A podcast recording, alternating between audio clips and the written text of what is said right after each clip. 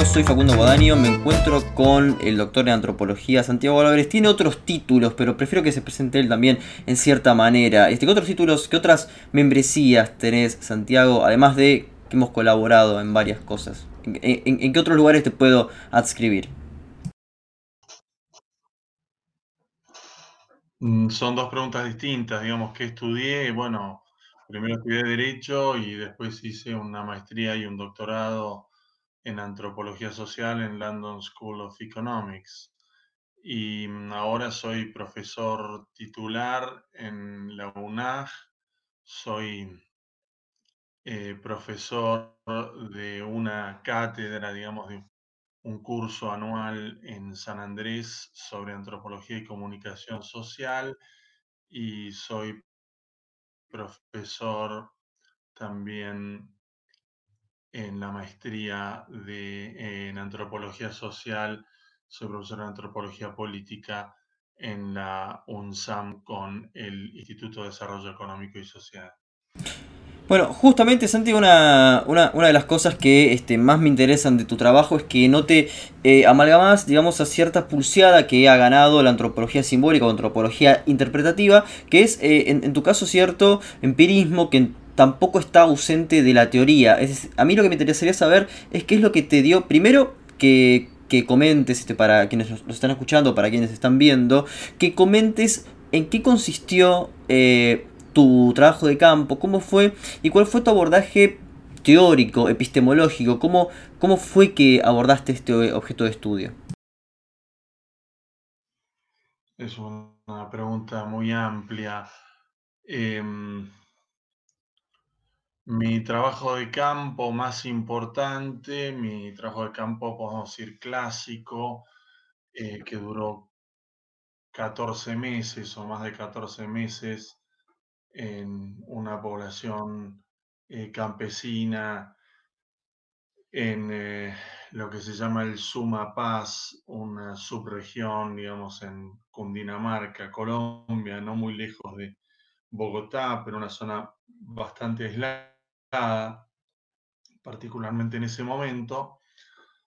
Em, fue un trabajo de campo, como dije, clásico, con una permanencia constante en el campo de muchos meses, eh, trabajando sobre una población que tenía eh, varios conflictos, ah, enfrentamientos eh, tanto en la esfera doméstica, entre el, decir, el hogar, con violencia familiar, como una situación de disputas y peleas entre campesinos en una población que Em, había en los años 30 logrado dividir la tierra de, unos latifundios bastante importantes eh, entre grupos campesinos, pero que eso no hizo que ellos no disputaran por la tierra y por, por otros conflictos eh, familiares, por ejemplo, de modo violento, con vendetas y muertes entre ellos. Y eh, durante el trabajo de campo que yo realicé en una zona que estaba dominada por eh, las guerrillas de la FARC y en la parte final del trabajo de campo subió el ejército colombiano al lugar. En ese lugar no había puesto de policía porque había sido destruido por la FARC eh, un año antes, un año o dos años antes, no recuerdo. Y antes, antes de ir con las, con las cuestiones epistemológicas, me, interesaría saber cómo fue, eh, con, qué estrategia sobreviviste entre FARC y paramilitares. ¿Cómo fue esa Bueno, no, no, existía el paramilitarismo en esa zona, en ese momento. Más tarde sí, eh, más adelante el paramilitarismo tuvo mucha importancia y las FARC fueron desplazadas de la zona. Eso ya pasó en la época de Álvaro Uribe, pero en ese momento el paramilitarismo, eh, bueno, Colombia es un lugar que, en donde es muy importante el arriba y el abajo, la montaña, el valle. Eh, más abajo, digamos, en, eh, cerca de una ciudad, Fusagasugá, ahí ya había empezado el paramilitarismo en la época en que yo estaba presente. Y sí había presencia un poco más abajo, pero con una gran influencia en la comunidad de em, una familia de narcotraficantes.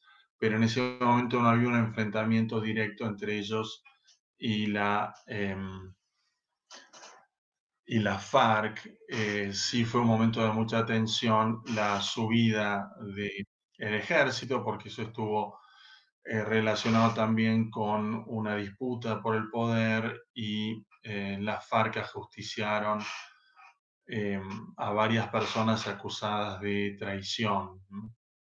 ¿Y cómo era estar ahí en el medio de todo ese conflicto? ¿Cuáles fueron las estrategias antropológicas que tuviste para salir ileso, básicamente? Eh, yo no sé si usé alguna estrategia antropológica, no sé cuál será la estrategia antropológica, correr tal vez.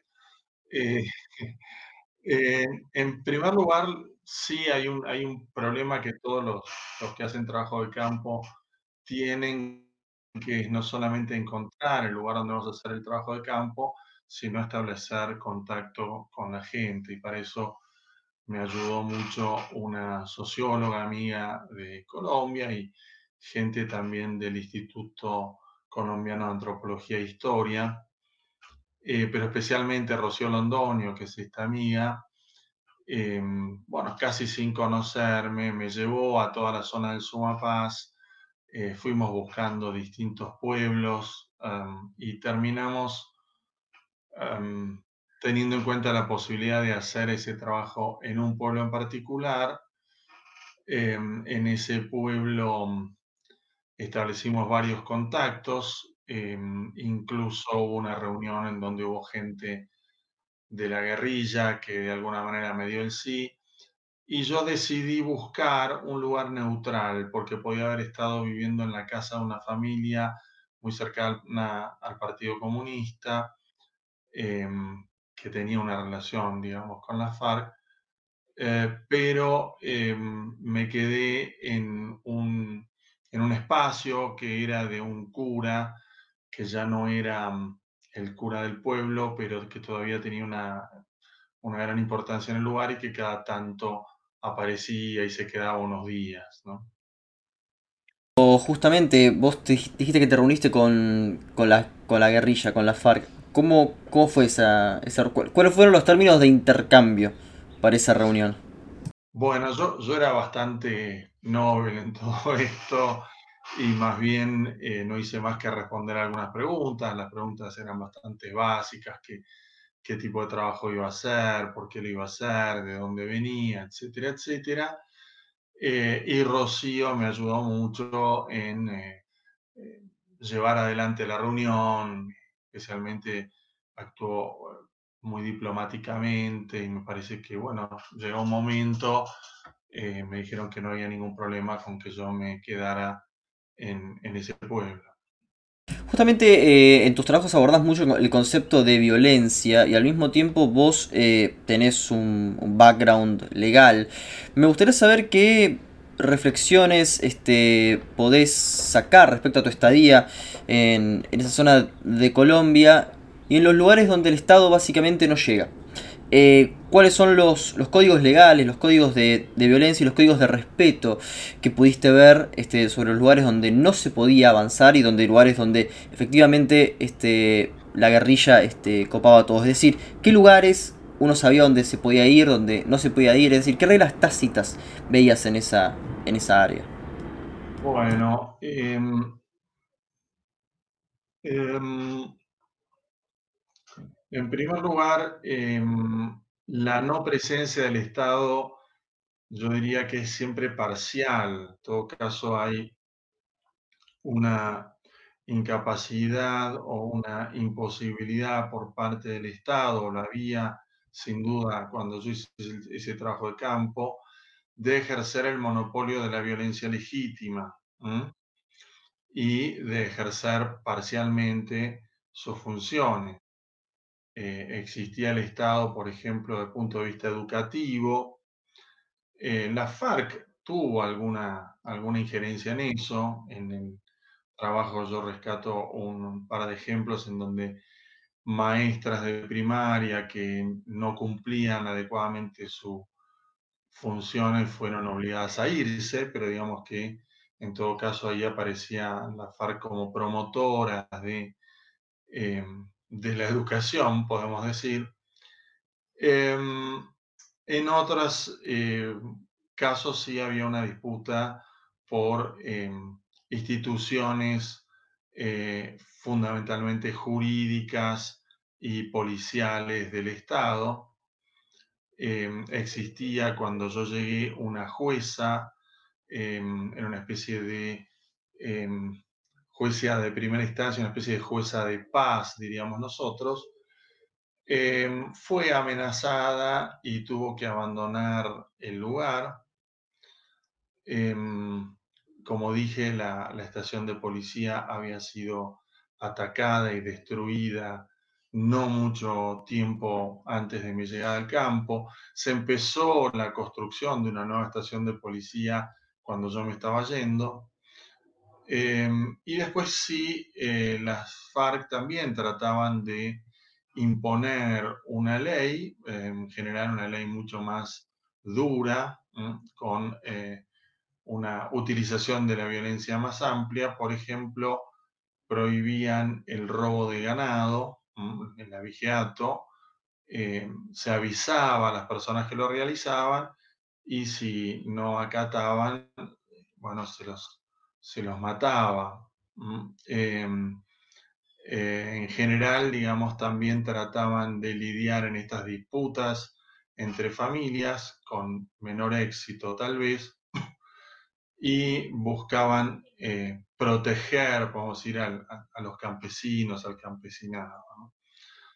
Básicamente esas eran las actividades que ejercía eh, en el campo jurídico las, las FARC. Ahora tú, tú en... perdón, a dónde se podía ir o no. Bueno, tenía que tener mucho cuidado. Em, yo trataba de recorrer em, esta localidad. En Colombia, toda la parte rural está dividida en lo que llaman veredas, ¿no? De ahí viene, digamos, esto de yo voy por la vereda tropical. Yo pensaba que era una persona que caminaba en la calle, en la vereda, como nosotros en la acera eh, pero en realidad es un espacio rural. Em, y había obviamente las veredas más altas, que eran más complejas, en donde generalmente podía estar la FARC. De hecho, yo me la crucé a la FARC. Eh, en un caso eh, había una misa que, que daban este sacerdote, perdón, otro sacerdote que era el párroco, Em, y, apareció, apareció la guerrilla em, y se celebró esa misa. Em, y en una reunión que organizaban de alguna manera los que eran los miembros de la Unión Patriótica, que alianza eh, política de izquierda, en donde estaba el Partido Comunista y la FARC, que curiosamente sobrevivía en ese espacio y en algunos espacios del Suma Paz, pero que ya había prácticamente desaparecido porque había sido atacado por los, paramilitares fundamentalmente del resto de Colombia. Em, y yo trabajaba, o sea, parte de mi trabajo de campo fue contactar con una unidad de em, apoyo al campesino, de eh, eh, apoyo de agrónomos y de veterinarios, digamos, dirigida por, por una persona que también fue un informante clave y fue muy, eh, me ayudó mucho en, en, esta, en estas circunstancias, y por un grupo con el que me hice muy amigo y yo participaba bastante activo, eso me, permitía ir a las veredas en compañía. Em, y em, participé, por ejemplo, en dos campañas de vacunación. Una la hice completa, no me acuerdo la cantidad, estaba muy orgulloso de haber vacunado no sé cuánto, dos mil vacas habrá sido, pero una cosa así, lo que era bastante difícil porque uno tenía que subir y bajar, subir y bajar, a veces vacunaba tres vacas en un lugar altísimo y de muy difícil llegada, así que era todo un ejercicio físico. Y, en otros casos iba acompañado de otras personas. Eh, conocí, por ejemplo, las lagunas, algunas de las lagunas eh, en, el páramo, que son bellísimas, eh, siempre acompañado. por ejemplo, este cura párroco me acompañó en un par de expediciones. entonces, sí, había que tener cuidado y había que manejarse siempre con precaución, pero dentro de todo diría que no, no me pasó nada. Una gran tensión cuando subió el ejército, porque bueno, estaban esos ajusticiamientos. Si bien a mí la FARC por un lado me decía que no iba a pasar nada conmigo, al mismo tiempo, eh, bueno, siempre podía pasar algo y por otra parte, tampoco quería tener yo mucho contacto directo con el ejército, no sea cosa que me cambiaran de lista, por decirlo de alguna manera. Claro, eh, el grave problema que uno puede tener siempre es este que el campo en un momento lo expulse, que por hacer algo incorrecto o, que por realizar algo que efectivamente este, no sea apropiado en un momento y lugar eh, determinado, bueno, sea expulsado. ¿Hubo algún momento en el cual casi el campo te rechaza y este, se te cerraban las puertas? No, no, en mi caso no. Eh, sí, como te digo, momentos de tensión. Eh, también hubo otros momentos de tensión con algún tipo de asesinato, de algún, ejercicio de la violencia, ¿no? Eh, pero no, no siento que, que, en ningún momento el campo me haya expulsado y que me hayan dicho que me tengo que ir, lo hubiera hecho inmediatamente, pero tomé mis precauciones, yo ya había realizado gran parte del, trabajo de campo, cuando subió al ejército, había terminado el año o había superado el año eh, haciendo la investigación, quería, me interesaba tomar algunas notas más. Lo que hice fue, em, en la etapa final, em, mm, las últimas dos semanas me alojé bajo en el pueblo eh, y subí, subía de día y, volvía a bajar para dormir en, la ciudad de Fusagasugá. Y, y ya eh, una última semana la pasé en Bogotá y fui una última vez al campo eh, para despedirme. Ahora, este, una, de las cosas que uno eh, puede ver superficialmente o que puede analizar rápidamente es como una suerte de sociedad eh, caótica en Colombia donde la pacificación eh, tiene que ser inminente y algo que tiene que ocurrir de una vez por todas. vos efectivamente volviste a Colombia varias veces. Este, ¿Ves que se avanzó el proceso de paz? ¿Ves que se fue para atrás? ¿Cómo ¿Crees que lo perciben generalmente los ciudadanos o, más bien es eh, una, cuestión superficial y las cosas continúan básicamente igual? Eh, no me gustaría usar la palabra caótica y muchas veces estamos hablando de órdenes que consideramos eh, como contrarios al caos y bueno, esa es una línea que tiene muchos grises, ¿no? así que no, no sé si utilizaría esa palabra. Em, el proceso de paz eh, en sí mismo me parece que fue un logro haber llegado a esos acuerdos que, se hicieron con la FARC, no con el ELN, este, como un gran grupo, un importante grupo guerrillero que, con el que todavía no se llegó a ningún acuerdo, aunque ahora están en un alto el fuego. Eh, desde mi punto de vista, se avanzó en el proceso de paz. Es un proceso de paz sumamente complejo. Se avanzó en eh, algunas áreas en donde era más fácil avanzar. Se frenó en otras áreas eh, en donde esto era mucho más eh, difícil. Em, me parece que tuvo sus idas y venidas, pero Em, no puedo decir, no soy de los que dicen no se hizo nada o el, último gobierno antes de este cambio de régimen, el último gobierno no hizo nada. En, algunas zonas donde, e, en la mayoría de las zonas objeto de conflictos eh, eh, con la FARC, el Estado eh, tuvo una inversión social que se había pospuesto por años. Imaginémonos que las FARC, FARC empiezan en los años 60 en Colombia, es decir, realmente muchísimos, muchísimos años. En algunos casos, en otros, eh, la presencia de la FARC era un poco más eh, tardía. En el Sumapaz había estado muchísimos años. Y eso me parece que eh, hay logros. hubo un dinero que venía de organismos internacionales, ese dinero se invirtió. Em, podemos criticar o no criticar eh, el modo de inversión, pero me parece que se invirtió de un modo importante, que tuvo algunos resultados. Eh, hay temas muy complejos como eh, la devolución de tierras y creo que uno de los grandes problemas además era el paramilitarismo que había hecho un acuerdo en la época de Álvaro Uribe que le permitió mantener su hegemonía en ciertas zonas y que era un inconveniente muy grande o muy grande para eh, la devolución de tierras, que además es un problema en sí mismo gigantesco em, y que va a llevar mucho tiempo. Eh, lo que tenemos que ver ahora es qué pasa con este gobierno.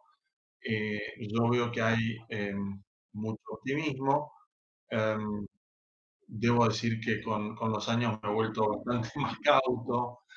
Em, con respecto a esto, eh, creo que se abre una perspectiva em, para, para, las negociaciones y para llegar a un acuerdo con el ELN. Eso ayudaría muchísimo al acuerdo, sería un gran espaldarazo. Creo que se pueden avanzar en algunos puntos como este, eh, pero ahí también hay, hay un problema, que es el paramilitarismo y qué puede pasar en esas zonas y qué enfrentamientos se pueden dar. Eh, no porque no diga que no se debe de alguna manera actuar, sino porque eh, me parece que es un problema que se vislumbra, eh, que no se va a resolver solamente con, ah, con buena voluntad.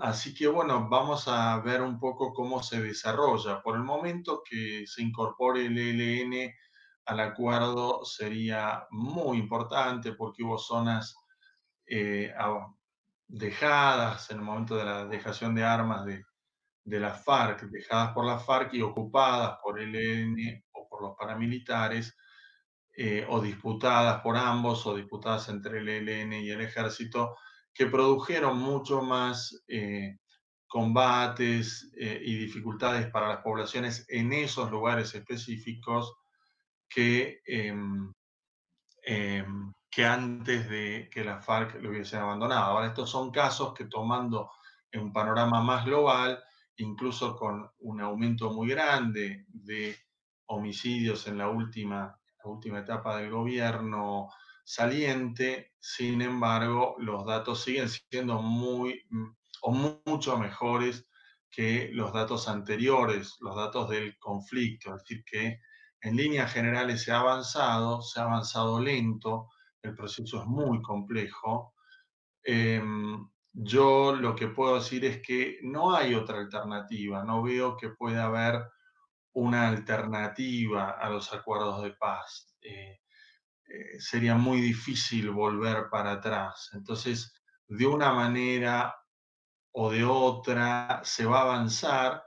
Ahora, ¿cómo se avance con con la rapidez, con la efectividad, eso es más lento. De todas maneras, sí me parece que, em, para ser un poco optimista, con los años este grado de conflicto va a ir disminuyendo.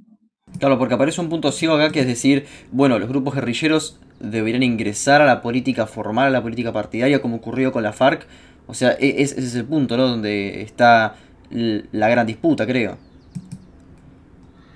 Bueno, em, nunca fue un punto tan grande de disputa en la negociación política, porque me parece que los políticos eh, de derecha perfectamente podían aceptar em, que em, los miembros de la FARC se transformasen en políticos y fueran elegidos, ¿no? Cosa que en todo caso el paramilitarismo no lo iba a aceptar de la misma manera Em, y de hecho es causante de algunas muertes de, líderes sociales y políticos. Y también eh, el error, digamos, de, Santos en su momento, de llamar un referéndum para refrendar los acuerdos de paz, con una campaña muy fuerte contra ciertas concesiones que no se toleraron, como que ciertos miembros de la FARC se transformaban en senadores sin ser electos, etcétera, etcétera. Eh, que creo que, em, o sea, no me parece mal que la gente posiblemente eh, haya decidido eso, pero sí me parece que eh, se debió haber e-, evitado el referéndum en la medida de lo posible, se debió haber aceptado de alguna manera esto y en todo caso se podría haber bajado este tema tan espinoso de las senadurías vitalicias eh, y algunas otras concesiones que por ahí podían ser muy criticadas. De todas maneras, eh, las FARC se presentaron como partido político, no les fue muy bien como partido político, sí pasaron de alguna manera a integrar esta alianza de gobierno de un modo bastante marginal, pero tienen un buen contacto y un buen diálogo con un ex guerrillero, pero de eh, un movimiento que había dejado las armas eh, muchísimo antes, eh, el M19, y que es un movimiento justamente que también fue objeto de muchos, de muchos homicidios de, de, sus líderes ¿no? políticos. Entonces, me parece que en ese sentido Em, esta alianza que llega al poder eh, permite de alguna manera una cierta incorporación de la FARC en, otro, en otra organización política y eso puede ayudar también, pero no, no, no veo que eso sea un gran problema para la política en general y sí en todo caso en ciertas regiones hegemonizadas por el paramilitarismo, eh, sí puede ser vista de un modo muy negativo. Ahora, eh, vos, tuviste un, entrenamiento, por decirlo de alguna manera, en la London School of Economics que, si podríamos resumirlo así groseramente, se basa por su empirismo. Eh, fenomenológicamente uno puede recibir datos, puede estar en Colombia, recibir datos, datos, datos, pero ¿cuál era el marco teórico por el cual vos interpretabas esto? ¿Cómo fue ese proceso de reflexividad y de poder incluir teoría dentro de tus datos etnográficos? Bien, bueno, en primer lugar, este, usaste la palabra entrenamiento y mucha gente piensa que eh, en la London School of Economics sí te hacen una especie de entrenamiento antropológico parecido a un entrenamiento militar, digamos. Eh, nada de eso, muchos, recuerdo el seminario eh, que se llama Pre-Fieldwork eh, Seminar. Em, por lo menos a dos antropólogos en general nos hablaban profesores antropólogos y, se turnaban, digamos, en distintas partes del seminario. Por lo menos dos profesores, eh, muchas veces a nuestras preguntas decían, bueno, ya van a ver ahí qué van a hacer, ¿no? No se van a dar cuenta. Vayan buscando. Por supuesto, en parte de ese seminario había experiencias de personas que habían vuelto del campo. Eh, un tema era este de cómo contactar a la gente que vas a, ver, ¿no? Todo eso eh, también muy empíricamente era contado con cierto tipo de argucias, de elementos de sorpresa que fueron aprovechados, de conocer a este y a partir de eso conocer a los otros que ayudaron a, hacer ese, eh, esa entrada en el campo. Em, y después cuando uno estaba en el campo, lo que hacía era mandaba cartas.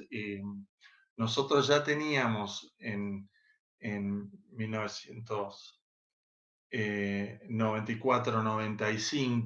y yo me terminé de ir en el 96, llegó a Colombia a fines del 95. Teníamos en la universidad em, email, pero funcionaba solamente intrauniversitariamente, prácticamente no había, en muy poco tiempo eso se desarrolla de otra manera.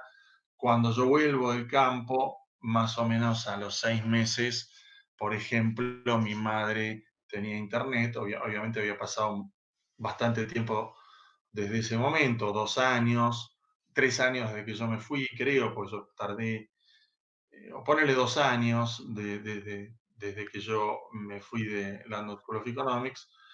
Y este, mm, bien, eh, ya, ya la comunicación era otra, pero en ese momento también podía mandar fax, que a veces lo utilizaba como medio más eh, rápido en algunos momentos en que necesitaba eh, algún tipo de, indicación, etc. Pero las respuestas eh, tardaban en llegar y em, básicamente me decían eso, bueno, si no sabes qué hacer, siempre anota en tu diario, incluso los días que no pasa nada, siempre pasa algo, algo muy razonable porque era así. Em, y también em, algunas cosas como, bueno, mientras tanto, fíjate en la familia, si quieres hacer, hacer árboles genealógicos, fíjate em, en el cementerio, qué, familias tienen más importancia o jerarquía que los otros. en fin, ir fijándome en otros elementos secundarios que después me pueden ayudar eh, para ir haciendo el trabajo. Entonces, más que un entrenamiento, sí teníamos gente con experiencia que también nos decía que la experiencia no es tan fácil de transmitir, que vos tenés que estar ahí y medio ir decidiendo por tu cuenta. Claro, esto se puede decir cuando uno hace un trabajo de campo prolongado. ¿Por qué? Porque uno tiene mucho tiempo.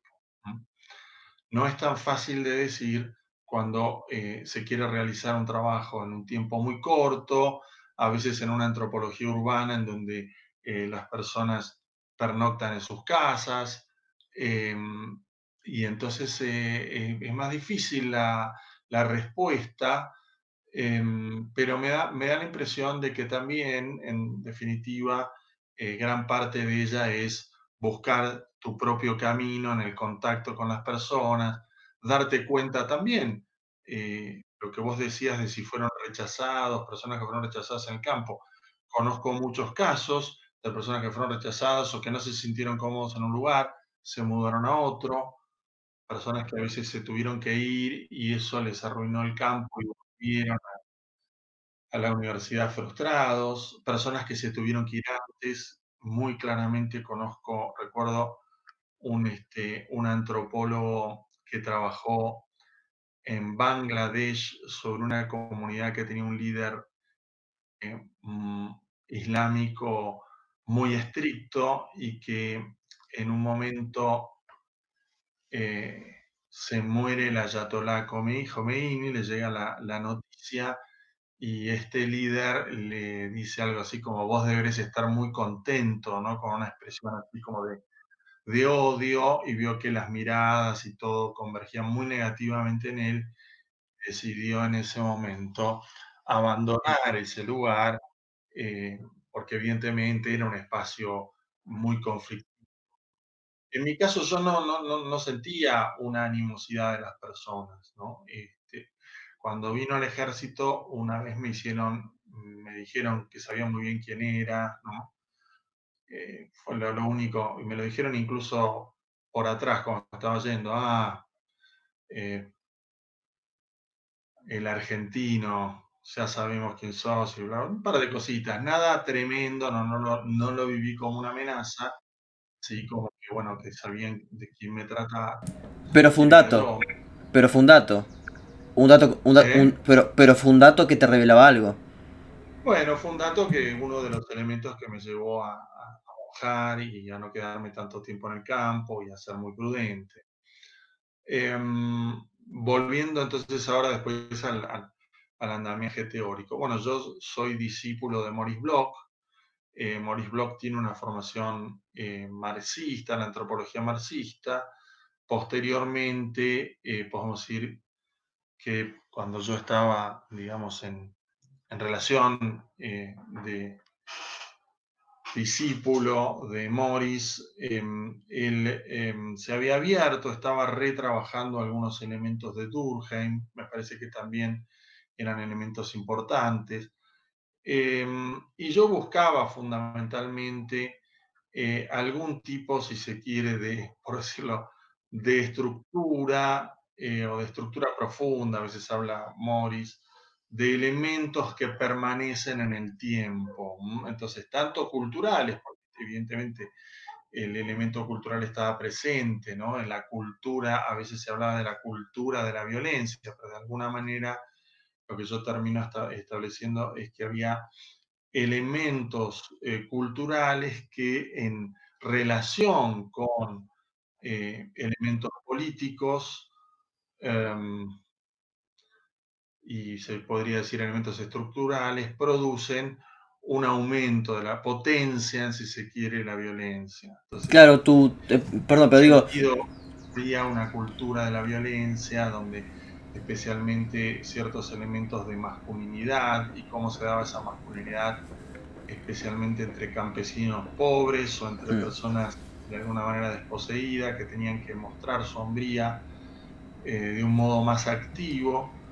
Em, cómo esa, esa, masculinidad agresiva em, participaba en un elemento que tenía que ver con la potencialización de los conflictos, tanto los políticos como los conflictos internos que padecía esa población. Entonces, este, esa es una explicación, y yo hablaba de una forma, eh, yo lo llamaba patronazgo, eh, como una forma específica. A mí no me gustan las, las formas generales y universales, al sentido en que las expresaba el evolucionismo, ¿no? Por ejemplo, eh, como se está utilizando hoy en día el concepto de patriarcado, que es válido en todo tiempo y lugar, aparentemente, hasta ahora, o en casi todo tiempo y lugar, me gustaba hablar de instituciones o, estructuras eh, que tenían que ver con ideas y prácticas eh, que eran en definitiva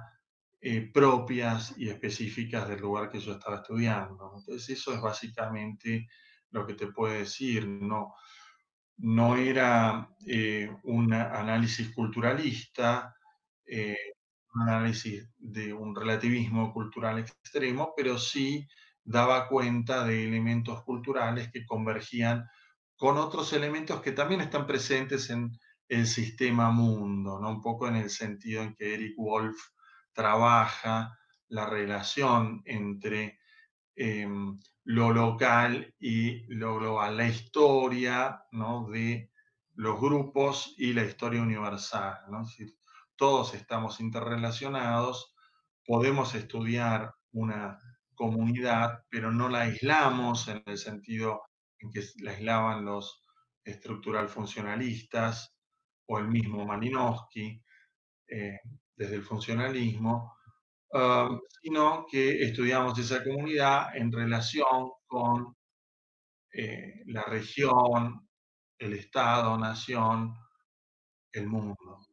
Ahora, este, justamente vos hablaste de em, una convergencia entre aspectos culturales y al mismo tiempo que podríamos decir sociales, de procesos sociopolíticos. En ese sentido, este, lo que me interesaría saber es si vos ibas por un abordaje explicativo o más bien eh, tenías cierto interés comprensivista al, abordar el, fenómeno.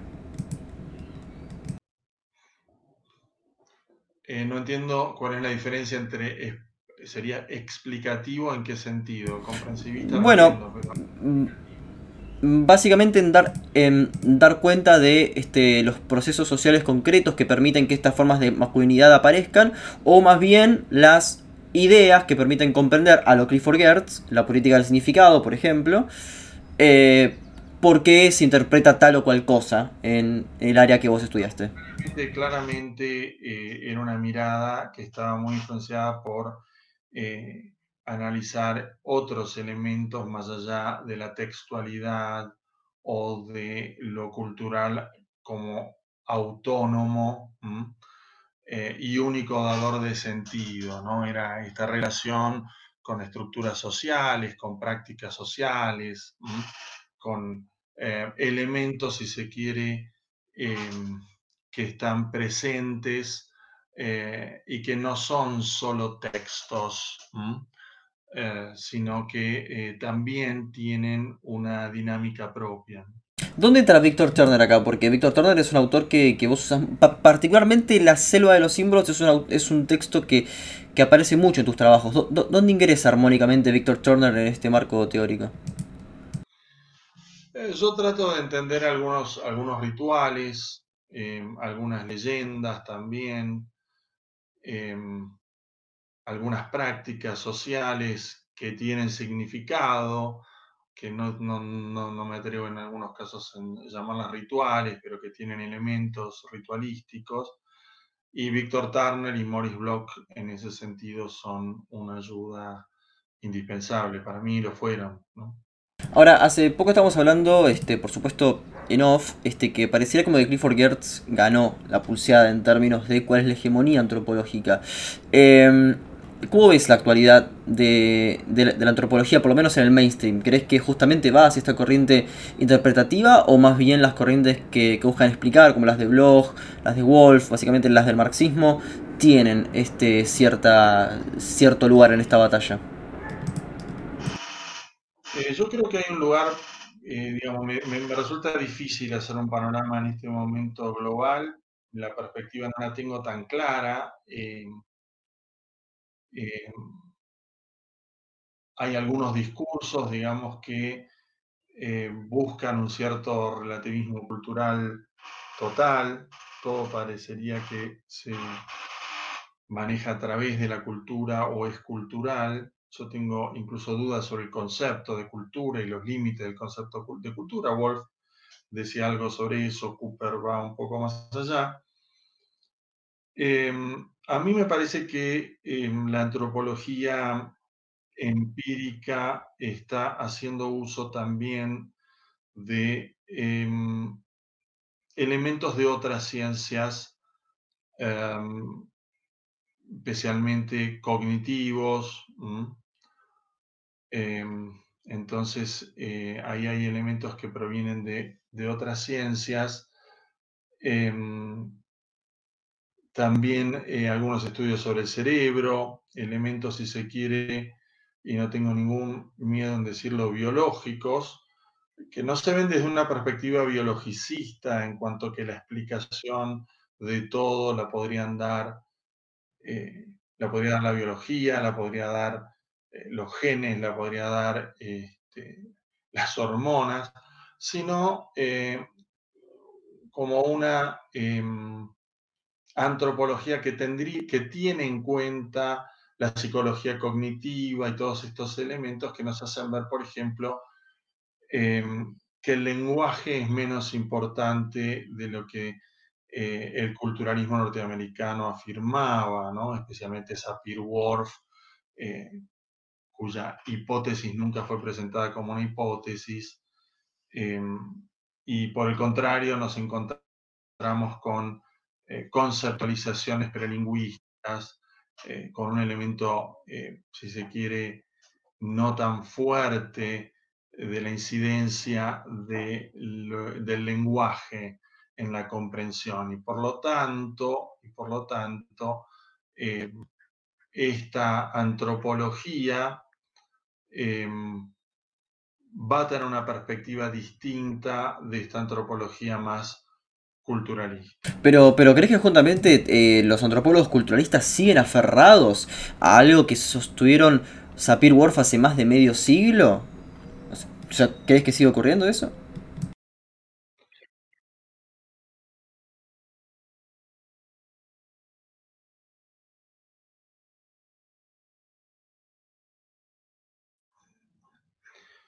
Em, es, un, es un debate que molesta algunos casos se ha por y se aplica.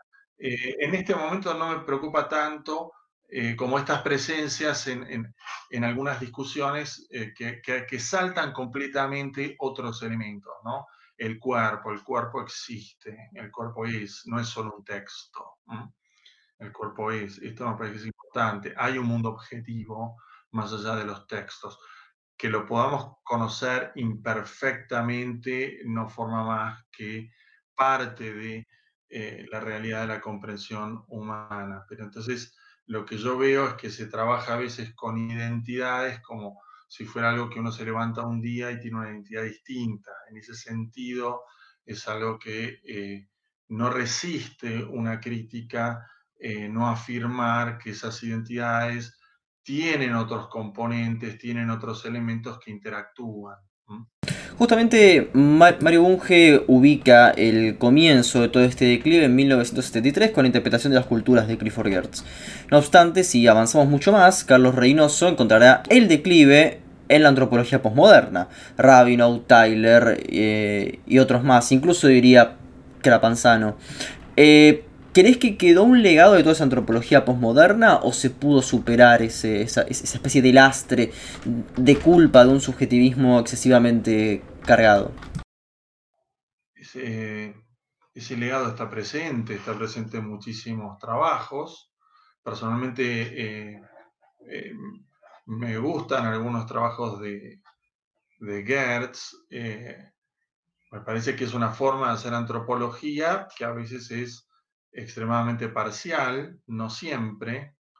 Eh, siempre hay elementos que pueden ser muy valiosos, pero a mí lo que más me preocupa es la antropología que hago y su relación con otros antropólogos que también hacen antropología y, e pueden interactuar conmigo. Y en ese sentido es una antropología eh, que tiene un, eh, un acento, un énfasis muy importante en el trabajo de campo, y en los datos empíricos. Entonces esto me parece que es eh, un elemento que yo tengo en cuenta. Esta relación con otras ciencias, que de alguna manera queda cortada en la antropología por los excesos del evolucionismo.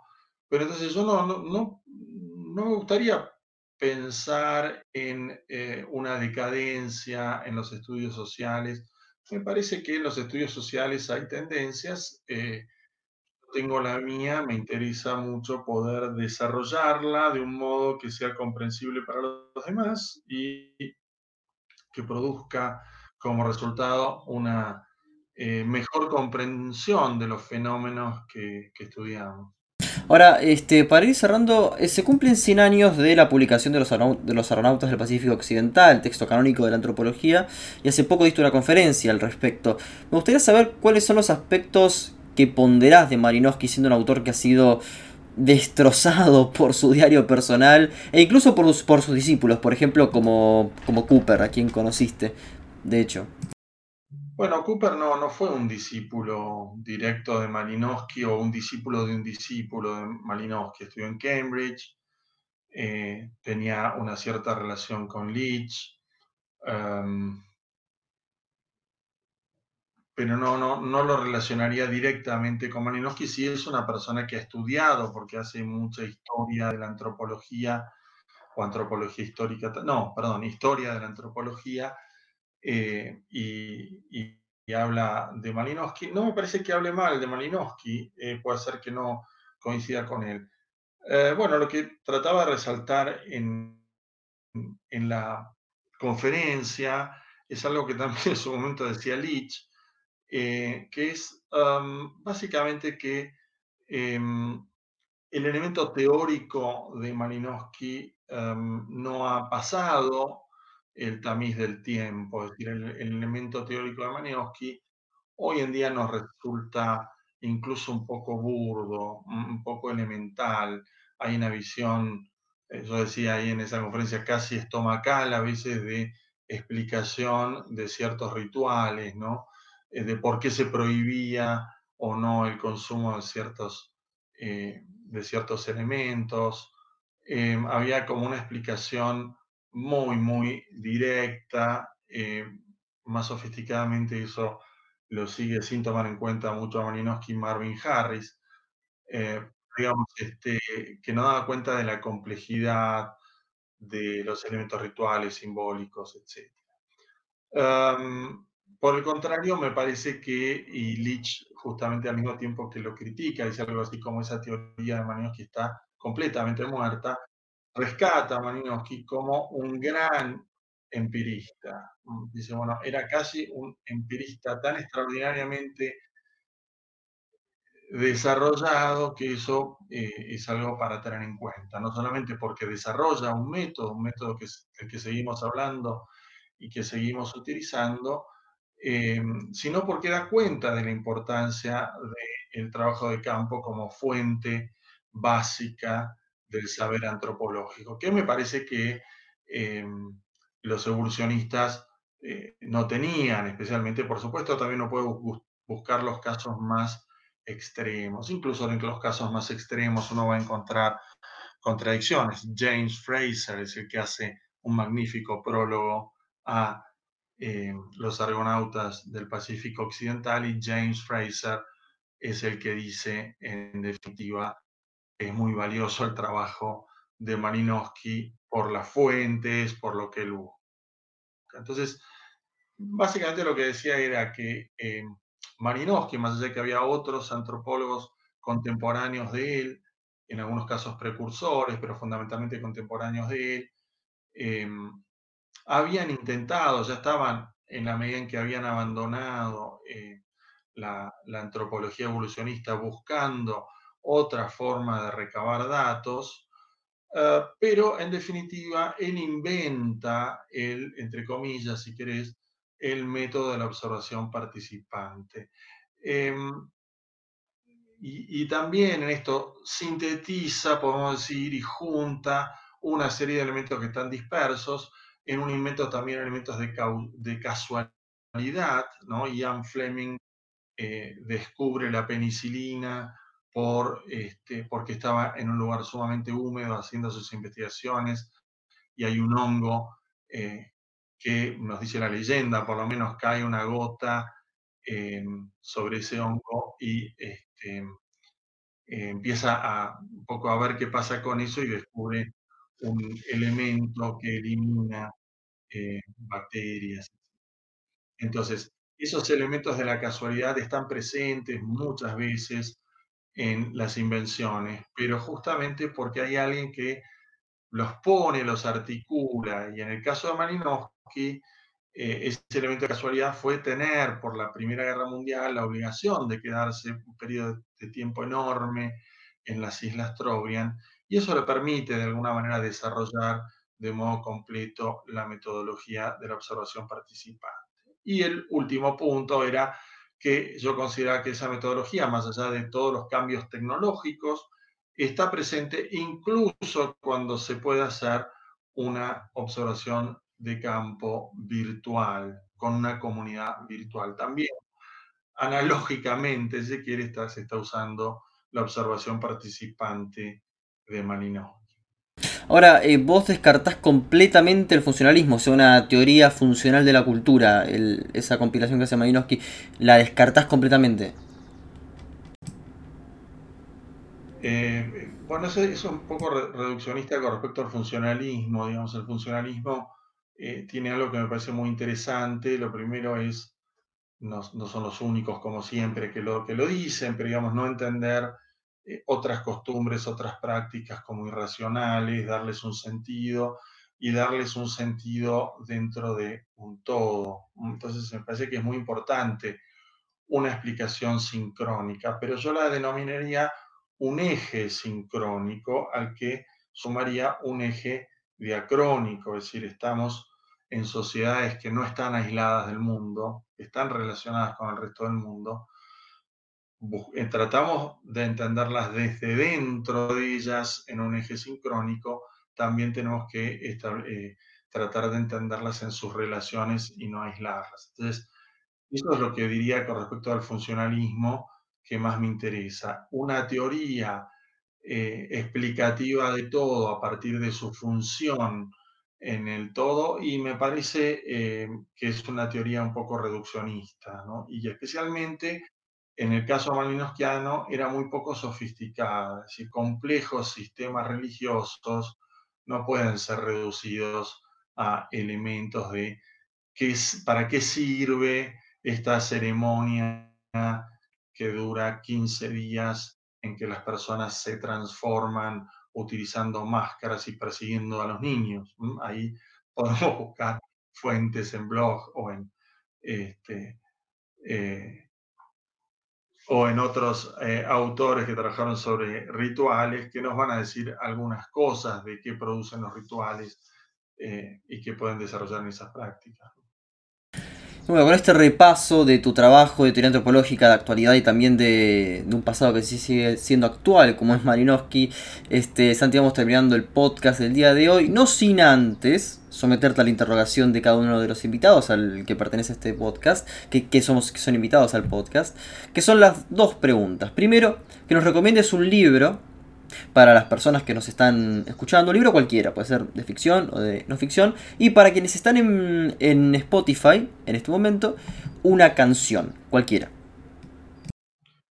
Me resulta más fácil lo primero. Em, claramente, ya que estamos en los 100 años, me parece que los argonautas del Pacífico Occidental, para todos los que quieran entrar en el mundo de la antropología, eh, es un libro ineludible, hay que leerlo, no pensar, digamos, que leyendo críticas y pedazos eh, es un poco entre los argentinos con el Facundo, ¿no? El Facundo, después uno pregunta, ¿pero leíste el Facundo? No, no, leí lo que dijo Jaureche, que por otra parte dice cosas a veces interesantes sobre el Facundo. Em, no necesariamente denostativas, a veces se seleccionan ciertos elementos. Pero digamos, lo mismo puedo decir de, eh, del libro de Malinowski, y además está muy bien escrito, y eso es una reivindicación de Gertz, también escribe muy bien, y en general creo que las, las grandes etnografías tienen dos virtudes. Una, que em, están muy bien escritas, se pueden leer con placer, por lo menos los antropólogos las leemos con placer, Em, y segundo, que se puede, que uno en una buena etnografía puede estar en contra de lo que dice el autor, porque el autor nos da las pautas para poder interpretar lo que está viendo de otra manera, con una manera personal. Y te dejo pendiente eh, lo de la canción. Bueno, pongo una canción entonces que me gusta a mí. Sí, perfecto. Perfecto, bueno, soy Facundo Bodaño, este fue otro episodio de Diálogo, nos vemos en una próxima emisión.